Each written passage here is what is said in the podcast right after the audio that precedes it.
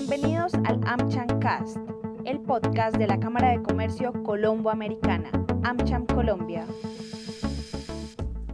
Hola, un cordial saludo desde Bogotá, Colombia, a quienes nos escuchan en este AmCham Cast, el podcast de la Cámara de Comercio Colombo-Americana AmCham Colombia. Hoy en nuestro AmChamcast abordaremos el tema sobre el cual la humanidad tiene puestas sus esperanzas para controlar la pandemia del COVID-19 y tiene que ver con la investigación que vienen desarrollando varias farmacéuticas para conseguir una vacuna efectiva, segura y lo más rápido posible.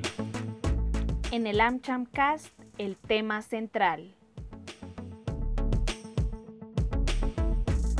Para esto, hace pocos días, en conjunto con Afidro y Fifarma, en AmCham Colombia tuvimos como invitados a representantes de Sanofi Pasteur, GlaxoSmithKline, Janssen y MSD, quienes compartieron con nosotros la labor que cada uno de ellos realiza en pro de la vacuna. La moderación de esta charla estuvo a cargo de la doctora Fernanda Hernández, editora de salud de Noticias Caracol. Los invito a escucharla me place presentar a los líderes de las diferentes compañías que están trabajando en el desarrollo y la investigación de vacunas candidatas para enfrentar esta crisis. Ellos nos van a contar cuál es el estatus actual, pero además cómo ha sido ese trabajo precisamente de colaboración contra reloj para, para esta gran apuesta por la salud global. Hoy nos acompañan el doctor Eduardo Ortega, él es el vicepresidente médico de vacunas de GSK para Latinoamérica. También está con nosotros el doctor Camilo Moreno. Él es el director médico para MSD Cluster Norte Latam. Está también hoy con nosotros el doctor Carlos Reyes. Él es el director médico de la región andina, Centroamérica y Caribe de Sanofi Pasteur. Y finalmente está hoy en el conversatorio el doctor Carlos Alvarado. Él es el director médico para Latinoamérica Norte de Janssen.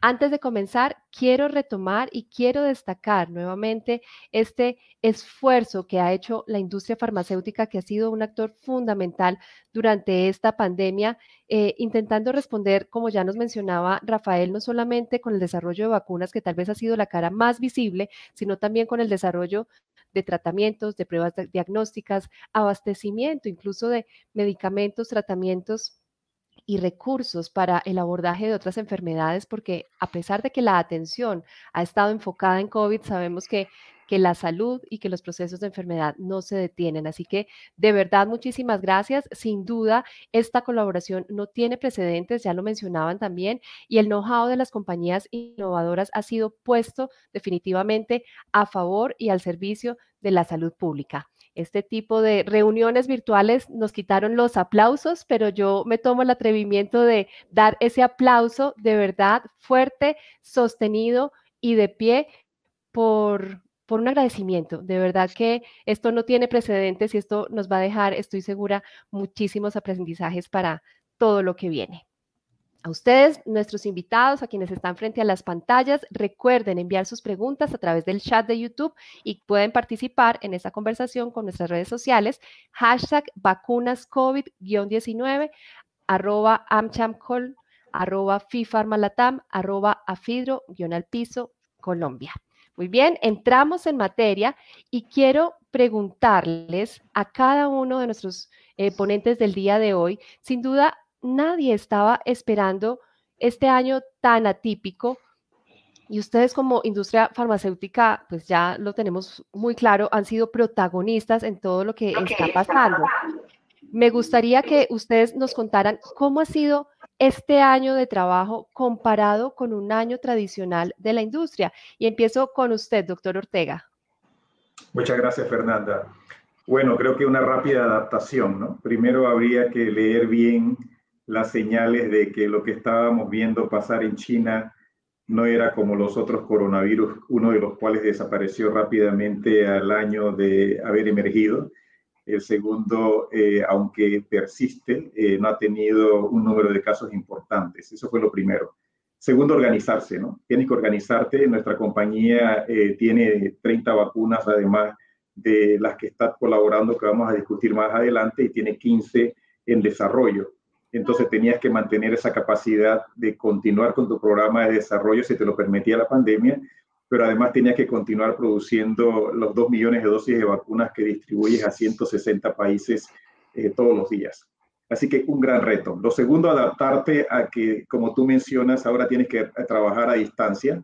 Eh, y eso pues tiene los retos eh, cuando eh, tienes una compañía global con personas en diferentes partes del mundo y con fábricas en diferentes partes del mundo. Eso también era, era importante.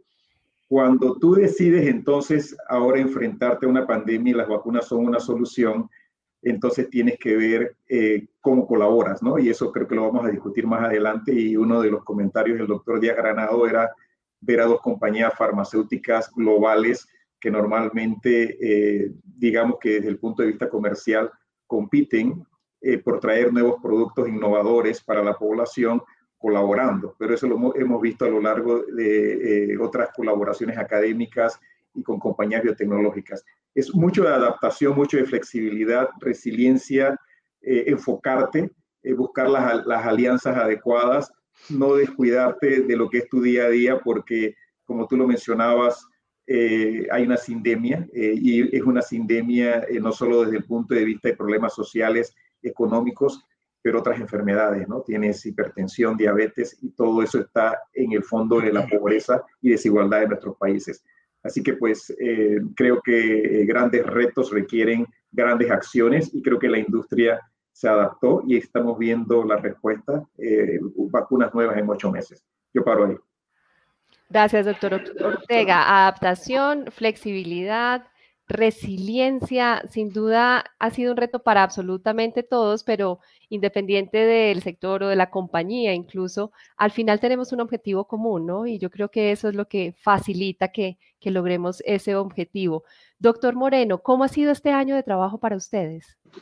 Buenos días, doctora Fernanda, y muchas gracias por la invitación.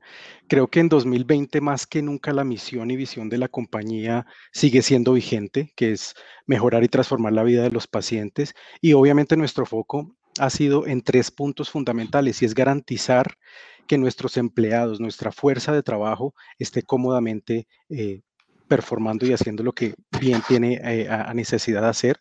De la misma manera, garantizar eh, la disponibilidad de medicamentos y tratamientos para los pacientes que lo necesitan y por otro lado garantizar la continuidad en el curso de los estudios clínicos. Esto es fundamental.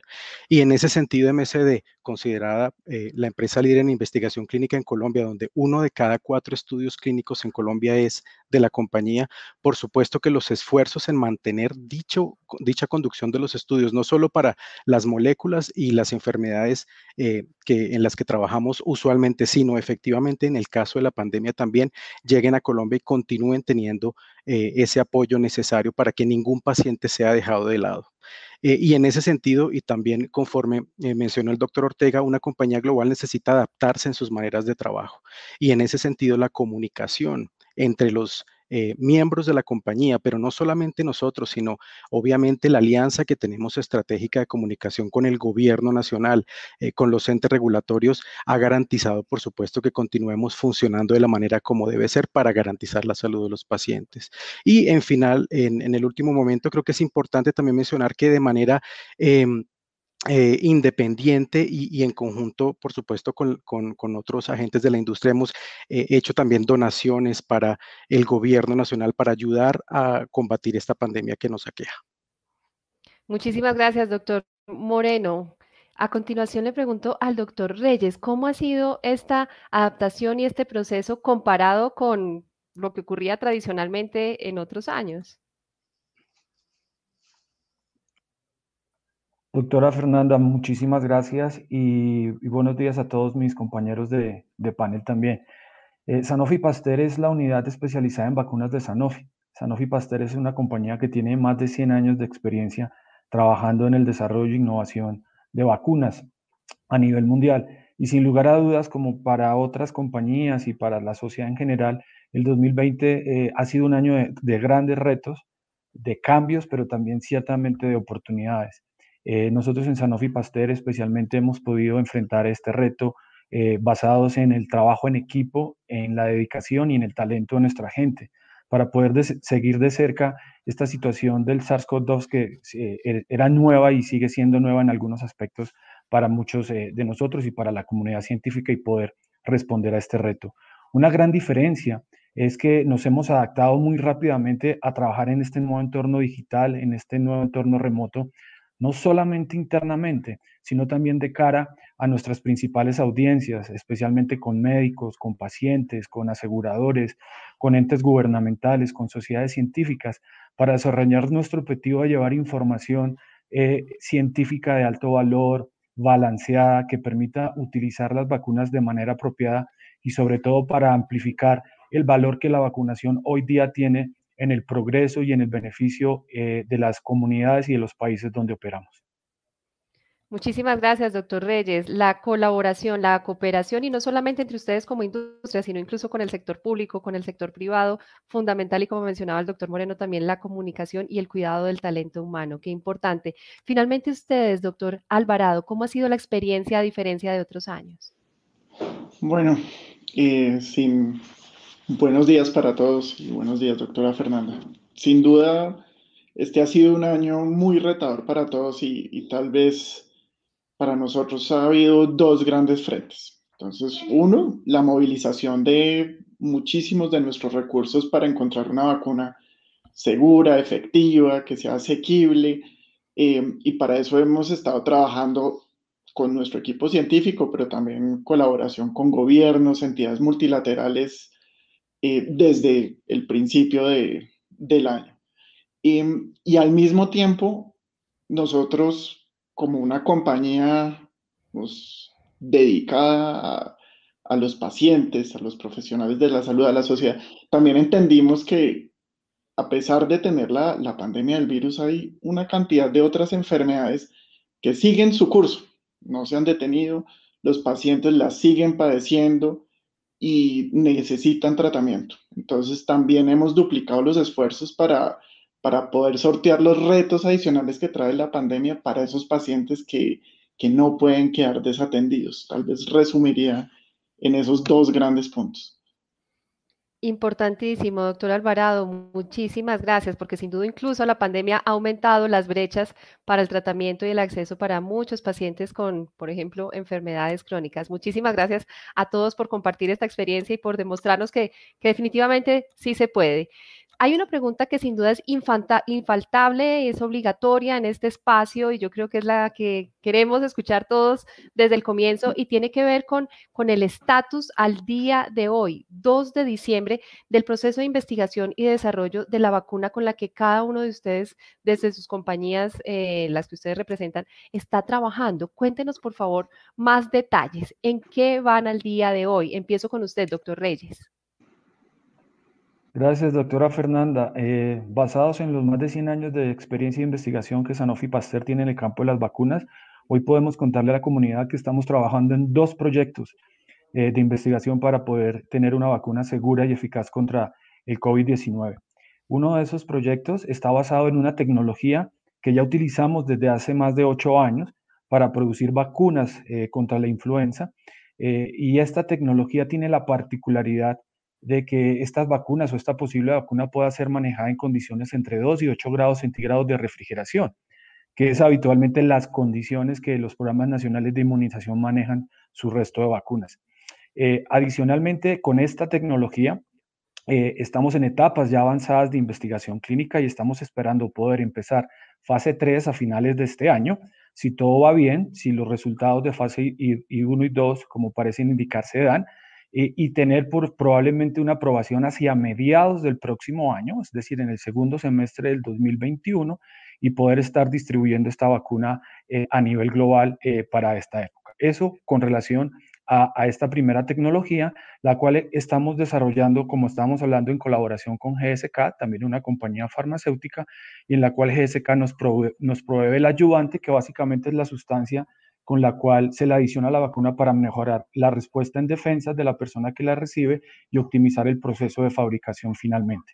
Y la segunda tecnología que estamos utilizando en nuestro segundo proyecto es una tecnología que, es nueva, pero que es muy promisoria, que muy probablemente la, usted y la comunidad las ha escuchado, es, la basada en, en RNA mensajero y esperamos también tener buenas noticias con una diferencia de 6 a 8 meses posterior a la, del primer desarrollo basadas en la, en la tecnología que hoy producimos vacunas de influenza.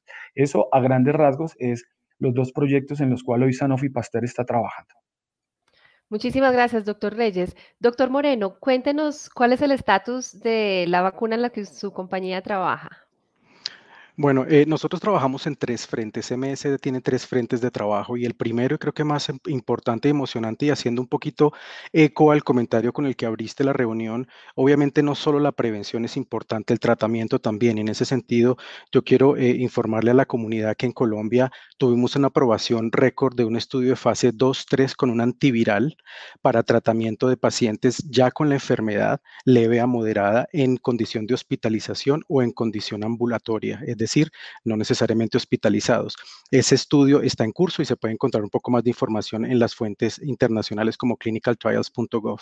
En referencia a la vacuna de COVID-19, nosotros tenemos dos candidatos a vacunas eh, que han sido y que están siendo desarrollados en este momento gracias a alianzas estratégicas con otras empresas eh, que poseían dicha tecnología y pues basados en la historia en desarrollo de vacunas, eh, esperamos que esos estudios clínicos que en este momento están en desarrollo y construcción puedan llegar a Colombia en un futuro próximo. Estamos trabajando muy de la mano con el gobierno y al interior de la empresa para que esto pueda ser una realidad en un futuro próximo.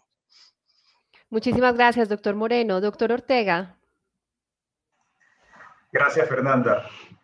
Eh, a ver, yo creo que varias de los que me han antecedido han hablado de varias eh, estrategias eh, como tú sabes, Fernanda, hay cuatro plataformas básicas para producir las vacunas. Eh, una es el material nucleico eh, genético del virus, el otro es vectores virales, la otra son la partícula viral completa y la otra es usar proteínas. Las proteínas son sustancias que están en la parte externa normalmente de los organismos y en la medida que tú las vas utilizando en su manera más puras, aunque ellas son muy bien toleradas por las personas, su respuesta inmune requiere que uno utilice un modulador de esa respuesta inmune y el doctor eh, Carlos ya eh, mencionó la colaboración que tenemos con Sanofi. Ese modulador se llama un adyuvante. Adyuvante viene de la palabra ayudar y aquí lo que uno está buscando es, uno, mejorar la respuesta inmune, dos, que esa respuesta inmune sea rápida, sea muy alta y sea muy duradera. Y si es posible, que esa eh, respuesta inmune permita que uno utilice dosis más bajas del antígeno, porque de esa manera puedes producir muchas más dosis que en una eh, situación pandémica es crítico. Y otro eh, elemento agregado pudiera ser que el ayudante te puede ayudar a dar lo que se llama protección cruzada y de esa manera tú puedes proteger contra diferentes variantes del virus. En el caso de GSK, GSK durante los últimos 20 años ha desarrollado lo que se conoce como sistema adyuvante. No es un adyuvante cualquiera, es una combinación de adyuvantes tradicionales con sustancias que actúan con el sistema inmune de las personas y eso permite que produzca una respuesta inmune adecuada. GSK tiene entonces un adyuvante o un sistema adyuvante y ese sistema adyuvante se está utilizando para tres vacunas diferentes. La, eh, colaboración con Sanofi, que está en fase muy avanzada, que es una eh, proteína recombinante. Eh, la segunda es una tecnología muy interesante, es una colaboración con la compañía Medicago en Canadá, en donde se utilizan plantas, las hojas de las plantas del género nicotiana, y esta hace que a través de las hojas de las plantas se produzcan estas proteínas recombinantes que imitan al virus. Esto se llama partículas semejantes a virus y esta combinación de estas partículas semejantes a virus con el ayudante hace que haya una respuesta inmune eh, muy, eh, muy robusta. Ese estudio está iniciando fase 3 o acaba de iniciar fase 3 hace eh, una semana. El tercer proyecto colaborativo es uno con una compañía en China, que es la compañía Clover. Esta compañía utiliza eh, otra proteína recombinante es la proteína S que está en la parte externa del virus y esta proteína S combinada con el ayudante en resultados preliminares en modelos animales y humanos también ha dado una respuesta inmune muy robusta y ese estudio, eh, eh, nosotros esperamos que comience ese programa, la fase 3, a finales de este año, o sea, ahora en diciembre. Entonces, tres diferentes vacunas, un sistema ayudante, tres metodologías diferentes, las tres con proteínas pero cada uno con una plataforma dentro de las proteínas diferentes. Muchísimas gracias, doctor Ortega. Nos, llega, nos llenan de alegría, de esperanza ya escuchar los tres, dos, dos candidatas. En total ya llevamos siete. Doctor Alvarado, lo escuchamos. Bueno, nosotros actualmente nos encontramos en la fase 3 del desarrollo de nuestra, de nuestra vacuna candidata. Em, el ensayo se llama Ensemble eh, y este estamos evaluando la eficacia y la seguridad de una, de una vacuna, de una dosis. Em, y vamos a tener aproximadamente 60 mil voluntarios en todo el mundo. Em, y este es un estudio que estamos corriendo actualmente en Colombia.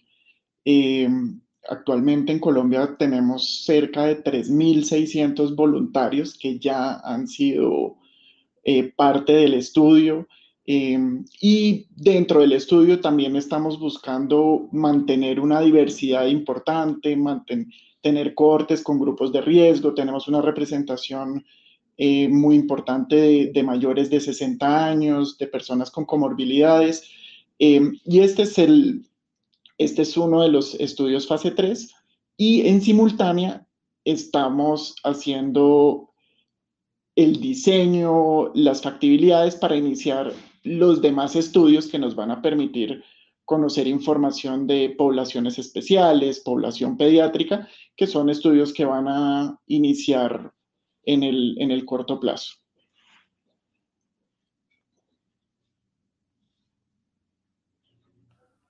Candidata de una sola dosis, doctor Alvarado. Muchas gracias. Quiero preguntarles rápidamente, doctor Reyes, de las dos tecnologías que su compañía trabaja, ¿cuántas dosis son cada una? Muy, importante la, pregunta, doctora Fernanda. Como mencionaba, eh, una, la, la, primera tecnología que utiliza ya una tecnología probada con vacunas de influenza es en un régimen de dos dosis y su mantenimiento de cadena de frío puede estar entre los 2 y los 8 grados centígrados. ¿Y tienen ya un tiempo estimado de intervalo entre cada dosis, entre las dos dosis? Sí, eh, son, tres, de tres semanas la, la, diferencia entre una y la segunda dosis. Muchísimas gracias, doctor Reyes. Doctor Moreno, de las candidatas que tiene su compañía, ¿cuántas dosis? Eh, bueno, a la fecha estamos precisamente en la validación de cuál va a ser el esquema de posología, si es una o dos dosis. En este momento no tenemos la respuesta todavía y cuando tengamos resultados preliminares de estudios de fase 2, eh, pues tendremos, tendremos un poco más clara ese abordaje. Perfecto, muchas gracias, doctor Ortega. Dos dosis entre tres y cuatro semanas eh, también se mantienen entre 4 y 8 grados centígrados, eso es importante. Lo que Carlos mencionaba es importante eh, con esta tecnología hay 30 años de experiencia en producir vacunas. Es la misma tecnología que Sanofi utiliza para su vacuna de influenza, pero es la misma tecnología que se utiliza para producir la vacuna hepatitis B que se aplica en recién nacidos. Así que hay mucha historia eh, de mucha seguridad, de mucha eficacia y efectividad con vacunas proteicas eh, adyuvantadas, porque los adyuvantes tienen más de 80 años de experiencia desde que los toxoides fueron identificados hace muchas décadas. Bueno, pues tenemos muy buenas noticias, muchas candidatas y eso nos llena de esperanza porque cuando hablamos de vacuna estamos hablando de eh, una, gran variedad de opciones. Muchísimas gracias por compartir esa experiencia. Yo creo que tal vez uno de los grandes aprendizajes que nos deja esta crisis es que la población general estaba lejana de los procesos científicos y tal vez pensaban que una vacuna se desarrollaba de una manera muy rápida y no con todos estos procesos tan complejos, tan rigurosos que toman años y por eso querían esa respuesta inmediata. Incluso se ha hablado de periodos de tiempo igual muy cortos, de 12, 18 meses. ¿Cómo han manejado ustedes esta presión contra reloj que ha impuesto esta pandemia, doctor Alvarado? Bueno, yo creo que tengo que empezar con que nosotros en, Janssen y en, la compañía ponemos la seguridad y el bienestar de las personas en el primer lugar de todas las decisiones y las acciones que tomamos. Entonces, eso es un, punto para resaltar. Lo siguiente es que con, muchos de, incluso los colegas que pueden estar acá sentados, eh, nos hemos unido eh, para hacer un compromiso por la ciencia. Eh, y vamos a seguir adhiriéndonos a los altos estándares científicos, éticos, regulatorios. Estamos siendo lo más transparentes eh, posible con, con, la información que se está generando. Em, y al mismo tiempo ser conscientes que, tenemos que, desarrollar esta vacuna en un tiempo que es significativamente menor. Eh, y manteniendo todo esto, lo que, lo que hemos optimizado son procesos que de alguna manera en otros momentos se hacían secuenciales, ahora los estamos haciendo de manera simultánea.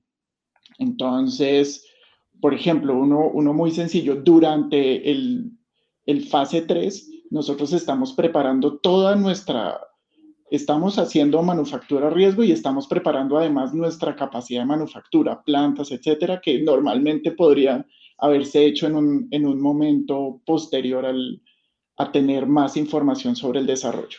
Entonces, tal vez esos, esos serían mis, mis puntos. Compromiso con la ciencia, fundamental esto que usted ha dicho, y la transparencia. Doctor Reyes. Eh, para nosotros en Sanofi Pasteur es claro que, que, esta presión no se trata de una carrera entre compañías, es, es, es una carrera contra el virus. Y, y, tenemos claro que ninguna compañía sola eh, eh, o aisladamente o ninguna entidad sola o aislada va a poder responder a este reto. Por eso es que una de las claves para responder al reto es la colaboración. Para ponerle un ejemplo, se ha generado una colaboración científica sin precedentes. en diciembre del año pasado, la comunidad científica en China eh, estaba describiendo el primer caso en diciembre, el primer caso clínico, y ya en, en, enero, el 11 de enero, la comunidad científica internacional en varios grupos ya tenía disponible la secuenciación completa genética del virus y de la proteína S, que ha sido como el blanco de objeto de estudio de las vacunas y de las pruebas diagnósticas. Esto ha hecho que esta colaboración científica y la colaboración entre los diferentes entes nos permita responder a la presión que hoy todos enfrentamos con el reto del SARS-CoV-2. Gracias, doctor Reyes.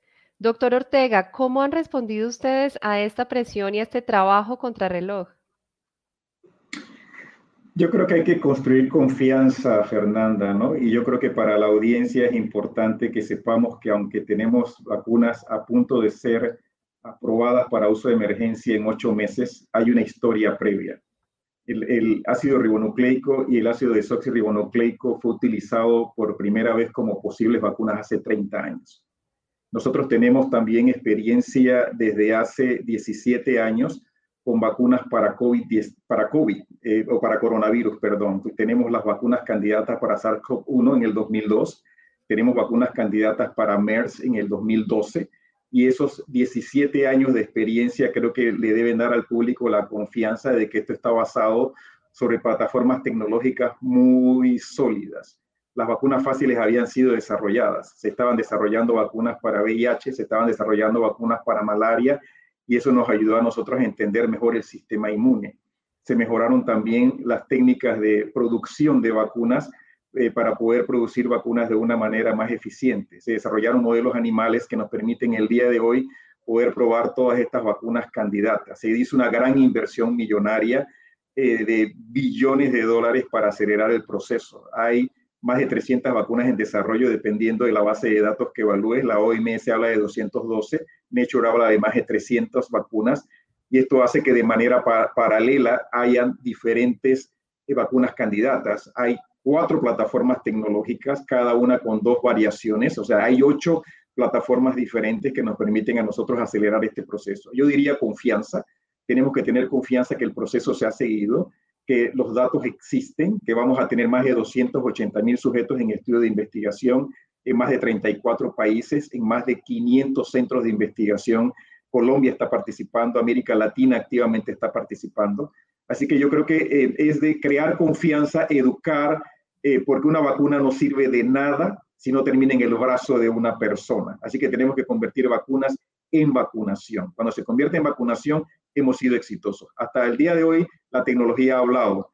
Ahora le toca a los programas de vacunación en colaboración con toda la sociedad convertir esas vacunas en vacunación. Confianza, qué importante, doctor Ortega. Muchísimas gracias. Como mencionábamos al comienzo, el know-how de ustedes que están innovando todo el tiempo aquí puesto al servicio de, la salud pública y de este reto global. Doctor Moreno. Sí, no, lo, primero que tengo que decir es que estamos complacidos como industria farmacéutica, como MSD en particular, por los avances que han tenido otros colegas farmacéuticos, porque por supuesto, y como lo menciona el doctor Reyes, la carrera no es entre compañías, la carrera no es entre cuál vacuna es mejor, cuál llega primero, cuál llega después. La verdad, la, carrera es contra el virus. Y en una pandemia, en una situación de pandemia, donde probablemente los números eh, de la población que tiene que ser vacunada son enormemente altos, significa que por supuesto habrá necesidad de tener varios candidatos eh, a vacunas que puedan llegar a prevenir. En ese sentido, eh, pues por supuesto nosotros estamos colaborando con la salud pública para el desarrollo de estas vacunas y creo que lo más importante y de acuerdo con el doctor Ortega y las colaboraciones es el legado que existe en el desarrollo de vacunas y la historia que tienen las compañías en el desarrollo de las mismas. En el caso de MSD, por supuesto, y, y habiendo tenido plataformas de investigación contra el ébola, por ejemplo, contra influenza y contra otros tipos de enfermedades, ha permitido que se identifique de alguna manera la, la forma más fácil de producir una vacuna, más fácil obviamente dentro de la cantidad de procedimientos, tests, pruebas, etcétera, que hay que hacer para eh, sacar una, una, vacuna finalmente eficaz y segura. Pero toda esa historia ha ayudado a que, por supuesto, la construcción de las dos vacunas candidatas que tenemos en MSD eh, haya sido, eh, pues, de alguna manera en un tiempo relativamente más corto de lo que pudiera hacerse en términos generales, que por supuesto y sabemos ya, como hemos, nos hemos enterado, el desarrollo puede tomar 10 a 20 años en nuestro caso. Por ejemplo, con ese aprendizaje hemos logrado reducir los tiempos y pues por supuesto que en algún momento tendremos eh, buenas noticias de los resultados. Doctor Moreno, muchísimas gracias. Usted ha mencionado algo clave y es que aquí somos todos contra un virus y eso no sé por qué nos ha costado tanto tal vez entenderlo a la población general, a diferencia de otras situaciones. En este trabajo tan acelerado contra el tiempo, contra el reloj, con tantas presiones como, como lo acaban de explicar ustedes muy bien, eh, hay un tema que ha sido titular y que ha sido motivo de boletines de prensa eh, y se ha hablado mucho de la eficacia de las vacunas, pero sabemos que hay otro aspecto tan o más importante y es el de la seguridad de las vacunas. Entonces, aquí hay que entender algo fundamental y es que velocidad no puede sacrificar eh, esa seguridad y de pronto es uno de los temores que puede tener la población general han sido muy claros desde el comienzo en que en ningún momento se va a sacrificar eh, eh, la seguridad y la calidad precisamente por estos procesos. Eh, ¿Qué garantías hay para, para la población precisamente de que las vacunas a las que van a acceder tienen no solamente eficacia, sino también seguridad? Empiezo con usted, doctor Reyes. gracias. Creo que hay un tema fundamental aquí que hay que, que que, transmitir y creo que la comunidad en general lo requiere. El hecho que estemos en un modelo y en un desarrollo pandémico acelerado no significa que no se estén llevando los pasos necesarios. Y yo creo que este es un mensaje muy claro que tiene que quedarle a la comunidad. Eso es lo primero. Y, y antes de hablar de, de, aceleración, creo que tenemos que tener todo el contexto. Desde mi perspectiva y de la perspectiva de nuestra compañía, hay cuatro puntos que han ayudado mucho a la aceleración de las del desarrollo de una vacuna contra COVID-19 que no empezó ahora en diciembre con el primer caso descrito en Wuhan. Eh, se tenía una experiencia en el 2002 con el SARS, que fue este primer síndrome respiratorio, esta neumonía grave que dio en países de Asia-Pacífico, y resultó ser que este es un primo emparentado con este SARS-CoV-2, y la acumulación de ese conocimiento científico como se mencionaba, permitió hacer grandes avances hoy en ciencia básica que requiere mucho tiempo y dedicación. Ese es un tema muy importante. El segundo tema importante es la colaboración científica abierta. Como mencionaba, eh, eh, tomó un mes para tener la secuencia y que estuviera disponible para toda la comunidad científica internacional y se ha comunicado tanto la vigilancia epidemiológica como estos datos que han ayudado mucho al desarrollo. La tercera parte es la colaboración con las agencias regulatorias. En un modelo no pandémico, una, eh, después de terminar un estudio, una aprobación una revisión habitualmente toma entre un año y medio y dos años. Hoy, en un modelo pandémico y entre esta colaboración abierta con las eh, agencias regulatorias, este proceso se resuelve en una semana o incluso empieza a trabajarse desde antes del protocolo para que la agencia pueda revisar e ir revisando a medida que se va desarrollando el protocolo. Esto es una parte también muy importante que ha ayudado a la aceleración hoy de las vacunas y poder tener una vacuna segura y eficaz. Y un último punto es el tema del modelo pandémico. No se esperan a que termine una fase de un protocolo para empezar otra. eh, se están empezando en paralelo y eso también implica unas eficiencias y unas sinergias de tiempo muy importantes. Al final se han generado unos antecedentes que nos permiten haber tenido un conocimiento previo, se toman unas decisiones en un modelo de desarrollo pandémico en colaboración con las agencias regulatorias que garantizan que se siga un proceso muy estricto de todas las fases, la fase 1, la fase 2, la fase 3, que los comités de ética revisen esta información, que los estudios estén en bases públicas eh, para conocimiento de, las, de la comunidad científica y finalmente vuelven a ser revisados por las agencias regulatorias para ser aprobados. Todo con el objetivo de tener una, una vacuna que pueda ser segura y eficaz. Así que yo creo que este es un mensaje muy importante, doctora. Muchas gracias por esa pregunta. Experiencia, colaboración, conocimiento previo y transparencia, fundamental. Doctor Alvarado. Sí, yo creo que es una muy buena pregunta y creo que tengo que estar de acuerdo en muchas de las cosas que, mencionó el doctor anterior. Y, es, nosotros tenemos que, como líderes en salud, tenemos que mantener estos requisitos rigurosos al mismo tiempo que, estamos trabajando en velocidad para, para lograr que el público tenga una vacuna de COVID-19 y también, como dijeron muy bien, que esa vacuna llegue al brazo de alguien. Eso es, eso es muy importante. Eh, también eh, destacar que, que si bien sí hay un proceso acelerado alrededor del SARS-CoV-2 y del COVID-19, sí estamos trabajando sobre plataformas que han sido probadas y plataformas que, que, tienen mucha evidencia detrás, que tienen incluso vacunas ya aprobadas para otros, para otras enfermedades. En nuestro caso tenemos la vacuna de ébola que ya está aprobada sobre la misma plataforma y eso nos ayudó a, construir un cuerpo de conocimiento que nos permite estar en este, en este punto de, aceleración. Entonces, si bien la, la, situación es sin precedentes, mucho del trabajo previo nos, nos está ayudando. Y sin duda, el, la labor que se ha realizado para trabajar con los entes regulatorios y las autoridades la priorización que ha tenido el tema, pues ha ayudado de manera muy importante a que la velocidad se traduzca en, acciones concretas. Gracias, doctor Alvarado. Doctor Moreno. Sí, fundamentalmente yo creo que la rigurosidad científica y la rigurosidad científica en la conducción de los estudios clínicos se rige por normas internacionales y creo que las, industrias, las diferentes empresas y en particular MSD con, con su legado de historia clínica, y como lo mencioné, uno de cada cuatro estudios clínicos en Colombia es de MSD. Obviamente en la colaboración, comunicación con el gobierno seguimos los estándares eh, internacionales de investigación, entonces la velocidad no va a sacrificar la seguridad, eso creo que es importante. Los resultados, por supuesto, lo confirmarán en su momento, pero el adherirnos a las buenas prácticas clínicas de investigación internacionales es lo que garantiza eh, que ese balance se mantenga. Claro que sí, hay un mensaje fundamental además por, por las recientes eh, noticias y, y, voces que han surgido sobre el tema. Doctor Ortega, usted ya mencionaba previamente la experiencia como un motor fundamental. ¿Algo adicional? Fernanda, eh, los tres elementos creo que han sido mencionados, eficacia, eh, seguridad y poder producir la vacuna de manera reproducible. Tu pregunta es seguridad. Yo mencionaba algunos nombres, eh, algunos números hace un rato. Hay 48 estudios en investigación en seres humanos hoy. Si cada uno progresa, y es poco probable que ocurra, por lo que sabemos con las vacunas, y cada uno recluta 30.000 sujetos, estamos hablando más de un millón de sujetos en estudios de investigación. Si solo progresan los 11 que están en fase 3 de investigación y cada uno recluta entre 30 y 60 mil sujetos, estamos hablando de un medio millón de personas en estudios de investigación en diferentes plataformas.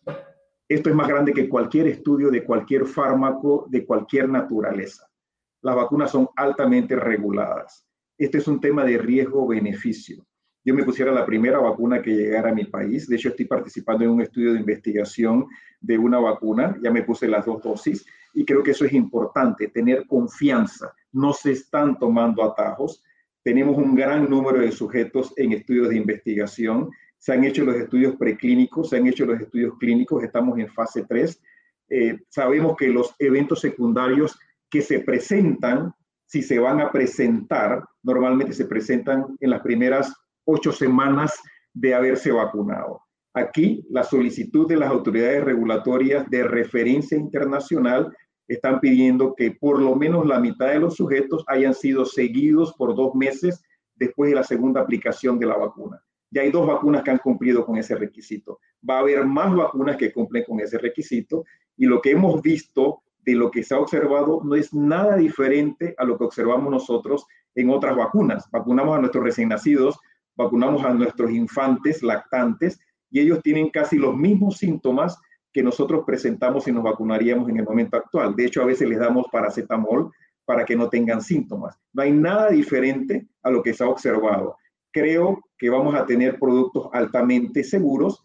Lógicamente, nunca hemos vacunado 7 mil millones de personas en el mundo. Cuando tú vacunas esos números, y estoy totalmente de acuerdo que vamos a necesitar más de una vacuna, más de dos, más de tres y más de cuatro porque para el próximo año, cuando tú sumas todo lo que se ha dicho que se va a producir, estamos hablando de 3 mil millones de dosis de vacuna para finales del año. Eso es 1.5 billones de personas en el mundo. Todavía nos quedan 5 billones por vacunar, así que vamos a necesitar todas las vacunas posiblemente eh, que podamos eh, autorizar. Hay países que nos van a llevar la ventaja. Eh, creo que el Reino Unido anunció el día de hoy que ellos inician la vacunación la próxima semana creo que Estados Unidos va a iniciar en diciembre. Nosotros seguiremos con mucha atención, y aquí estoy hablando como eh, pediatra infectólogo, lo que sucede en Estados Unidos de Norteamérica y en el Reino Unido con sus programas de vacunación y adoptaremos esas enseñanzas a lo que nosotros queremos hacer en nuestros países. Pero creo que vamos a tener vacunas muy seguras. Eh, la seguridad no va a ser diferente a las que estamos utilizando el día de hoy. Y este programa de vacunación va a tener más sujetos que cualquier estudio de vacunación previamente hecho, probablemente excepto polio, eh, hace muchos, muchos, muchos años, que reclutó cientos de miles de niños en diferentes partes del mundo. Pero yo confío totalmente que vamos a tener productos muy seguros. El mensaje es claro, aquí en ciencia no hay atajos. Si usted ya mencionaba el siguiente reto, porque sin duda se está marcando un hito con el desarrollo de, una y de muchas vacunas, pero viene el siguiente reto, que es el de la producción a gran escala y la distribución. Precisamente allá viene la siguiente pregunta, y es qué están haciendo ustedes para escalar esta producción para miles de millones de dosis y cómo este trabajo va a permitir a toda la población alrededor, del mundo un acceso no solamente eh, oportuno, sino también equitativo. Empiezo con usted, doctor Alvarado. Bueno, nosotros es, es, un, es, una gran problemática y hablando de los, de los números y de lo que también se mencionaba en, en respuestas anteriores de la necesidad de tener muchos jugadores disponibles porque necesitamos muchas, muchas de estas candidatas que sean exitosas para, para lograrlo. Eh, por nuestro lado, nosotros planeamos iniciar la producción a riesgo, como mencioné, eso es uno de los, de los temas, además que Dentro de, esta, dentro de esta producción también estamos comprometidos con desarrollar una vacuna que sea eh, asequible por medio para el público y que no tenga lucro durante el periodo de pandemia. Eso es muy importante. Estamos aumentando nuestras capacidades de, manufactura, estableciendo nuevas plantas eh, y todo esto eh, con lo que esperamos contar con hasta mil millones de dosis anuales. En 2021 planeamos tener hasta mil millones de dosis. Otra cosa que se mencionaba y que también es muy importante para, para muchos de nuestros países es las, las temperaturas. Eh, en nuestro caso, nosotros la, la información, claro, esto es una información que es dinámica y que se va produciendo, en este momento sabemos que nuestra vacuna se puede conservar a menos 20 grados durante dos años, pero eh, en la cadena de frío habitual, que es de 2 a 8 grados, se puede mantener durante tres meses, que por ahora pensamos que es suficiente para, para distribución durante esta, durante esta crisis pandémica. Entonces estamos combinando varias, varios esfuerzos para, para lograr que haya un, acceso efectivo y que tengamos una, una cantidad importante de, vacuna disponible durante 2021. Gracias, doctor Alvarado. Producción a riesgo y la importancia, sin duda, de tener todas esas candidatas para que los países también puedan tomar decisiones según sus condiciones y, y contextos. Doctor Moreno, ¿cómo están trabajando ustedes esa producción a gran escala? Sí, eh, creo que lo, más importante es, por supuesto, la priorización en la fabricación. Eh, nosotros tenemos una gran historia de fabricación de vacunas para varias enfermedades em, y, pues, por supuesto, la priorización con esta pandemia que estamos ha identificado la necesidad de que algunas fábricas ya se preparen para la producción en masa de la, de alguna de las vacunas o de las dos vacunas que tenemos en investigación en ese momento. Eh, por supuesto que es muy, muy prematuro mencionar el volumen estimado de producción, pero por otro lado y referente a acceso, creo que nosotros como empresa, como MSD, apoyamos a través de AFIDRO, inclusive los eh, grupos gremiales, la participación en el ACT Accelerator y el mecanismo COVAX. Creo que eso es muy importante porque es lo que va a ayudar en esta eh, digamos, carrera global de acceso a las vacunas a disminuir las brechas que naturalmente existirían en el acceso efectivo a estas vacunas.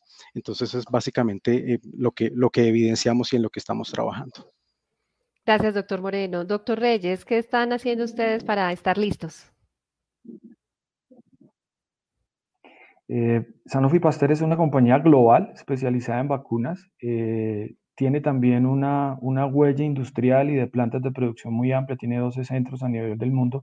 Varios de esos centros ya se, han ido eh, acomodando y, adaptando para la producción de esta, de, esta primera vacuna candidata y esperamos para finales del 2021 estar en la capacidad de producir mil millones de dosis, un billón de dosis para ponerlas disponibles a la mayor cantidad de gente posible. Muchas gracias, doctor Reyes. Doctor Ortega.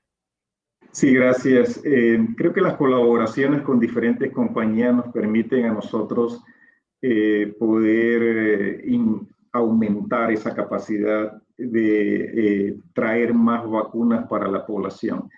GSK se afilió a CEPI, que es la cadena responsable de la innovación para manejo de las epidemias, la coalición, eh, y también se afilió a COVAX y nuestra estrategia lógicamente es ofrecer eh, vacunas eh, para que sean accesibles para toda la población. En ese sentido, la compañía ha estado trabajando para producir mil millones de dosis de adyuvantes para que esos mil millones de dosis de adyuvantes puedan ser compartidos con las diferentes compañías con las que estamos colaborando para producir vacunas proteicas bueno, además eh, que los adyuvantes, como yo mencionaba, es un sistema adyuvante, requiere varios componentes, es un gran reto eh, realmente eh, tener acceso a todos esos componentes, pero el compromiso es producirlo y estamos en proceso ya desde hace, desde principios del año para producir esa cantidad de dosis de adyuvante. Y si la ciencia es correcta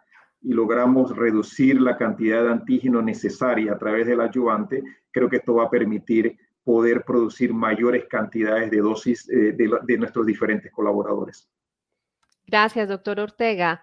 Alianzas, ahí está la clave para lograr esa oportunidad y equidad. El tema nos da para quedarnos aquí todo el día, pero el tiempo es escaso. Estoy segura de que hay muchas preguntas de todos los participantes y las personas que nos acompañan frente a las pantallas. No me puedo eh, despedir sin antes preguntarles por ese mensaje, un mensaje clave frente a la incertidumbre que todavía hay y que nos ha impuesto esta pandemia, teniendo en cuenta que ya nos llega un nuevo año y que todavía muchas personas no saben qué tanto las cosas van a cambiar. Y empiezo por usted, doctor Moreno. Sí, eso es una muy buena pregunta para, para reflexionar. O sea, realmente eh, eh, creo que lo que nos ha enseñado la pandemia es la prioridad que debe tener la salud pública en la agenda de un país. Y específicamente, me refiero a fortalecer los programas de vacunación. Recordemos que la pandemia es una situación particular en este momento, pero no es la única. Sí, hay productos, hay vacunas desarrolladas a lo largo de la historia por diferentes empresas farmacéuticas eh, que han demostrado en algunos casos hasta la erradicación de esas enfermedades prevenibles. E infortunadamente lo que se ha evidenciado durante la pandemia eh, por la misma situación es la reducción en las tasas de vacunación. Y esto nos pudiera llevar potencialmente a la presentación de otras pandemias. De enfermedades que eventualmente ya habían sido erradicadas. Entonces creo que el foco en salud pública, el foco en los programas de vacunación y un mensaje amplio a la población para que recuperen su esquema de vacunación es lo que nos va a ayudar y lo que nos ha enseñado efectivamente esta pandemia. Y pues evidentemente cuando ya tengamos eh, la disponibilidad en Colombia sobre la vacuna, aprenderemos aún más sobre la necesidad de optimizar la vacunación en la población. Gracias, doctor Moreno. Ese es sin duda el anhelo de todos, que por fin la salud pública se convierta en una prioridad. Doctor Reyes. Eh, yo creo que hay unos mensajes muy importantes. Eh, uno, eh, y quiero referirme un poco a lo que acaba de decir mi colega, el tema del valor de la vacunación. Hoy más que nunca toma un, valor sin igual, ¿no? A pesar de que en este momento de COVID, pues una vacuna contra el COVID es necesario, de vacunación es importantísimo, recordar el valor de la vacunación. Hoy, producto de las medidas de distanciamiento, del mismo temor de la gente, de la falta de confianza, eh, las tasas de vacunación han caído.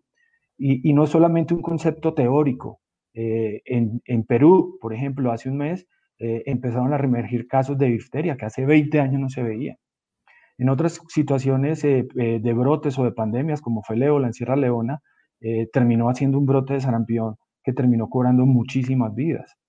Eh, entonces, eh, tenemos que cerrar filas, eh, generar información para que el proceso de vacunación como tal se fortalezca y que las tasas de vacunación no se caigan producto de, la situación actual en la que estamos viviendo. Eso es un tema súper importante. Eso lo señalaba hace un par de meses en una editorial de uno de los journals más famosos médicos en JAMA de la posibilidad de lo que ellos llaman el twindemics o sindemia o que son conceptos similares. No podemos bajar la guardia con eso y es muy importante eh, entender que durante más de 60, 70 años la vacunación ha sido una de las estrategias más seguras y más eficientes para generar equidad, bienestar, evitar enfermedades y para que las comunidades y los países progresen basados en comunidades más sanas. Gracias, doctor Reyes. Contundente su mensaje, de verdad. Gracias porque además aquí viene de la mano de la vacuna, como ya se mencionaba también anteriormente un trabajo de información, información de calidad oportuna y de educación. Doctor Alvarado. Doctora Fernanda, yo creo que este año es una lección para todos.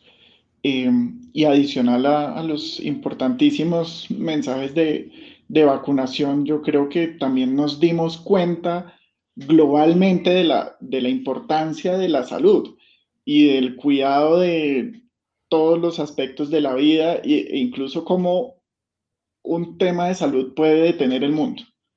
Entonces, y aunque vimos una colaboración sin precedentes para poder responder, yo creo que es una oportunidad para que, para que pongamos este tema en, en nuestras prioridades, para que nos cuidemos, para que estemos preparados.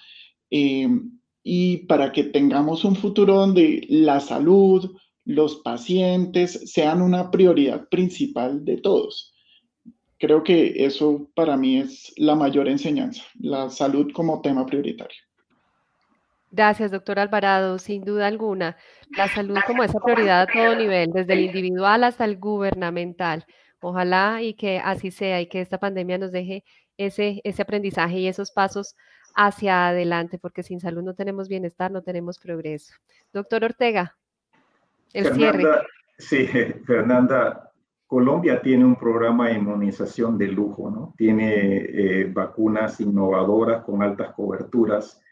Eh, y eh, todos los que estamos aquí en el panel hemos trabajado en el, en el pasado con ese programa de inmunización. Tiene una autoridad regulatoria de referencia también de muy alto nivel. Ha realizado estudios de investigación en el pasado para diferentes vacunas que son utilizadas el día de hoy en, el Programa Nacional de Inmunización. Yo creo que es importante que eh, trabajemos con las autoridades, con los expertos, eh, eh, para que alcancemos altas tasas de vacunación.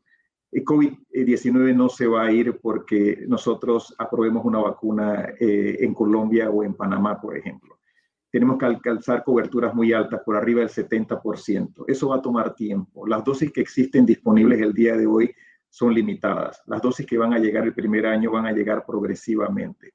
Así que yo creo que mientras eso suceda, todos tenemos que colaborar en mantenernos con nuestro cubreboca, distancia social, lavado de manos, actividades externas, evitar aglomeraciones, hasta que las autoridades nos digan es seguro porque hemos logrado eh, coberturas vacunales altas. Yo abogo por la confianza de la sociedad, porque eh, nos vayamos a vacunar todos. Lógicamente va a haber grupos prioritarios, esos se van a vacunar primero.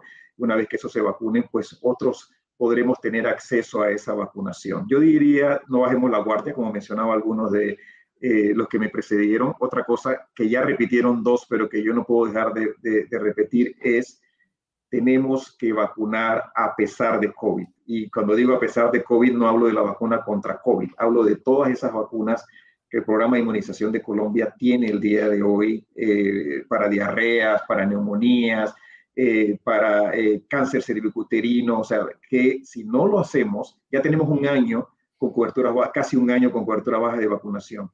Un año más va a ser un problema para la salud pública. Así que yo abogo porque eh, trabajemos, sigamos trabajando como hemos trabajado eh, en la industria, las compañías biotecnológicas, los centros académicos, las autoridades y los expertos para pues, poder controlar esta pandemia y que regresemos a una normalidad post-COVID, que no me atrevo a decir que va a ser igual a, la que teníamos pre-COVID, eh, pero va a ser algo nuevo. En el AmChamcast, el dato. En el año 2020 y en medio de los desafíos que representó la pandemia del COVID-19, AmCham Colombia generó más de 9.700 citas de negocios virtuales entre empresarios de más de 21 países que incluyeron Estados Unidos, América Latina, Europa y Asia. Esto refleja nuestro compromiso de seguir buscando nuevos espacios comerciales para el beneficio de nuestra comunidad AmCham Colombia. Con este dato cerramos este episodio de AmCham Cast de la Cámara de Comercio Colomboamericana AmCham Colombia. Los invitamos a seguir nuestro día a día en la web en www.amchamcolombia.co y en Twitter en arroba amchamcol. Si desean participar en este podcast o tienen comentarios, nos lo pueden enviar al correo electrónico medios. Hasta pronto. Hasta aquí el AmChamcast, el podcast de la Cámara de Comercio Colombo-Americana, AmCham Colombia. Los invitamos a visitar nuestra web www.amchamcolombia.co.